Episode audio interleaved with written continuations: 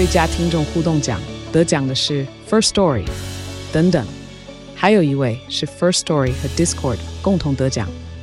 First Story 最新推出的 Discord 整合功能，是为听众管理新标杆，将拥有会员资格的听众自动加入 Discord 群组。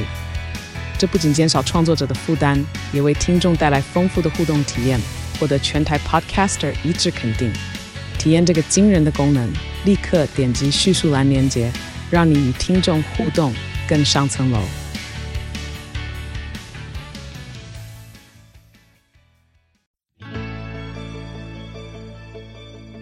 欢迎来到肉脚的跑步人生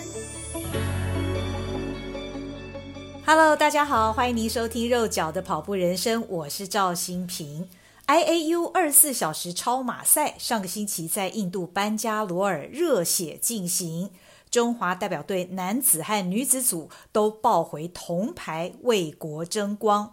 女子组的林冠儒更是以五百四十二圈，也就是两百一十六点八七七公里的好成绩，获得女总一。肉脚的跑步人生在选手们回国隔离期间，以 Google Meet 的方式线上访问了分别住在北中南部的台北林冠儒、台中蔡文雅，以及住在台南白河的蔡信国三位选手。透过镜头看到他们又晒黑了好几度啊！从七月二号早上八点到七月三号早上八点进行的亚锦杯二十四小时超马赛，现场气氛让选手们一起跑就非常兴奋。班加罗尔的均温大约三十度，其实体感并不如台湾那么热。而冠儒更可说是太阳宝宝，只要有阳光，当别的选手被晒昏的时候，他反而像充电了一样。冠儒形容自己在舒服的配速下，enjoy 太阳，enjoy 跑步，在大太阳下山以前，都处于一种亢奋的状态。我们来听听看他怎么说。嗯、与其说要。要说要怎么办到的，应该是 在那个，当然赛前的训练这一次比之前扎实了很多，所以已经有在想说应该会超前之前的记录。嗯，那另外当然很重要，我觉得还是现场的那个 那个气氛，让你会忘记你就是在经历一个很辛苦的过程。嗯哼，我觉得。因为其实超马它能让人家跑的很长的距离的时候，其实那个配速一定是在我们很舒服的配速，嗯，舒服到就是你你不太会感觉到你是有有很辛苦的正在做跑步这件事情。然后我觉得我我只是用一种尽可能的维持在这个舒服的状态，然后一直让时间过去的感觉。一直以为他跑的总圈数是五百三十七圈，其实大会最后公布的选手成绩是五百四十二圈，也就是两百一十六点八七七公里。在我跟他联络表示想采访时，他一度以为我把圈数给讲错了，直到我截图给他看，他才恍然大悟。而蔡文雅、安雅这次右脚踝伤势未愈，仍然跑出四百五十四圈，也就是一百八十一点六公里的好成绩。赛前他发现左脚其实也出现代偿，肌肉甚至于更僵硬，所以这一次他是带着伤与痛共存的跑了二十四小时。文雅这次参赛跑得辛苦，他本身很怕热。比赛过程中，身体和脚都发烫，再加上脚痛，他不停地拿冰块往身上浇，裤子也因为汗湿摩擦破皮，只好跑去厕所抹凡士林。种种的不舒服让文雅一度感到非常受不了，直到他突然想到，其实大脑是可以控制感觉的，于是他拼命用大脑告诉自己，不痛，不痛。直到完全感受不到忘却痛楚为止，撑到最后完赛，真的是非常了不起。而蔡信国呢？他说，参加国际赛事的兴奋感让大伙儿开始都冲快了些。他也形容自己是人来疯，跟着地主印度选手冲到四三五配速，妈呀，这个速度真的是太快了！而他跑了四十二公里，大约是一个全马距离的时候，他发现只花了三小时四十二分，感到真的是冲得太快了些。赛前五月和六月份，蔡信国跑量拉到八百 K，是他过去从来没有练过的高跑量。再加上他的二十四小时赛 PB 是两百二十三 K，因此这一次比赛他一直朝着两百三十到两百四十 K 的目标去跑。然而，这是他第一次在 PU 跑道跑超马，不太习惯。赛后他分析目标设定的太高了。蔡信国说，班加罗尔的海拔九百多公尺，地势比较高，也比较干燥。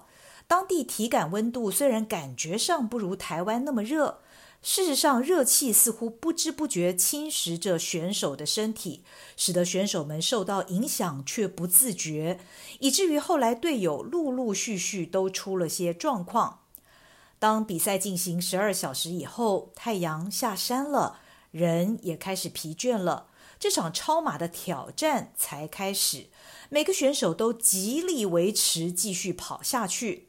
冠儒腿痛，猛在他的双腿擦按摩霜，而蔡信国发现自己很想吃的泡面已经吃光了，失望之余，没过多久，他更开始呕吐不止，直到吐完才能再上路。而林庆华也发现双腿不知道为什么酸到某个程度。回想赛前每一位选手都充分练习，赛程中却提前出现生理上的种种不适。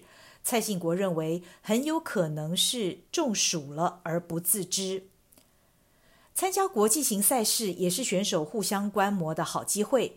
地主印度和强棒澳洲队的前几名选手都是速度飞快，甚至于走路也超快。印度队的韧性尤其惊人。当进入撞墙期，选手脱了鞋，打赤脚或者是穿着袜子跑走，都展现了不轻易停下来的态度。蔡文雅说：“当看到别人还在苦撑，那种精神也会激励自己，告诉自己绝不能停。”蔡文雅观察，印度和澳洲队都有教练在旁指挥配速，而且教练非常有权威感，选手是完全听从教练的指示跑走补给。什么时候休息或者是按摩，也都有统一的指令。澳洲选手甚至于很少进站休息。我们来听文雅描述当时他看到的对手动态。不过，我要在这里先跟听众们说一声对不起，因为我在线上访问选手时，声音的部分没有处理好，事后才发现录下来的声音回音蛮重的。不过，应该还是可以听得清楚选手的谈话内容，请大家多多包涵。好，我们来听文雅怎么说。那那澳洲他们本身他们的教练他们会很积极。嗯、那那比如说，比如说经过那个休息区，你会发现澳洲队的选手很少进去，甚至甚至他们的教练拿哨子，哔哔哔，一直一直催着他们催了催了，不能不能赶快赶快跑。对对，就是他会督促他们的选手。另外，冠儒也观察。印度队选手只有在教练要他们进站休息时才会进站。至于澳洲队，从一开始就是以跑三十分钟、走两分钟这样跑走跑走的策略进行。补给的方式呢，则是拿着走，大多以流质的水和能量饮，以及方便拿着吃的水果为补给。所以，印度和澳洲选手几乎都不会停。至于台湾队的选手，虽然有当地台商会协助，但还是以各自原先准备的补给为主，采取各自进站取用的方式，不像其他两队都是采取统一的做法。冠儒在入夜之后，因为生怕被对手超过，所以都尽量减少进站补给的时间。蔡信国对于有教练这一点也非常有同感，他认为团队比赛。若是可以有站在客观理性角度的教练从旁协助的话，将可以统合很多细节。我们来听一段蔡信国的看法。我要再度跟听众们说声不好意思，这一段的回音也蛮大声的。有时候我们像我们跑到懵掉了，你自己不知道，像。说我，就那个时候有人说，哎，修 K 呢？哦，你是不是习惯控制？我就是说，是有一个人知道，他知道我们平常的训练情况，知道我们的能力，然后，然后还有像刚刚提到的，包括我们的补给能够去统合一下。平常训练的时候有教练在，其实教练他会去做这方面的统合，不会说哦，那个甲是这种补给，以补给到最后就会，其实帮我们补给的人他也很辛苦在。蔡信国举例，跑到最后，选手已经很疲累，进补给站时会不知道该吃什么。这个时候，如果有教练在旁听从教练指挥，选手就能专心跑步就好。蔡信国尤其赞同澳洲队跑跑走走的策略。他观察澳洲队的教练很严格，不会放纵选手以自己的想法前进，而是规定该跑的时候就跑，该走的时候就走。同时，教练也会观察气温的变化，让选手吃容易吸收的食物。有教练这样的安排，令人感到羡慕。经历了辛苦的赛事，选手们带回得来不易的奖牌。看到他们比赛前更黝黑的肤色，似乎更瘦削的身躯，也仍然在腿痛中，真的是深深为他们骄傲，也要向他们致敬。超马从来都不是热门的运动项目，选手怀抱热情出国比赛，凡事都是自己来。这次的参赛经验，希望能让下一次以国家代表队身份出赛的团队能更好。放眼二零二二下半年，林冠儒将担任两场全马赛事的配速员，他的心愿仍然是能破自己全马的三小时零九分的 PB。目标赛事原本锁定年底台北马，不过这次他惊人的超马纪录已经让很多人推坑他去跑东吴二十四小时了，就让我们拭目以待。而身经百战的蔡文雅十一月将挑战泰国清迈的越野超马赛，而蔡信国呢将会跑南横。他也认为在这一次比赛之后，下一次挑战东吴二十四小时，他应该会。更有把握。以上是三位参赛选手回台隔离期间接受肉脚的跑步人生访问的内容。谢谢您的收听，也请您锁定下一次的肉脚的跑步人生。我们下回见喽，拜拜。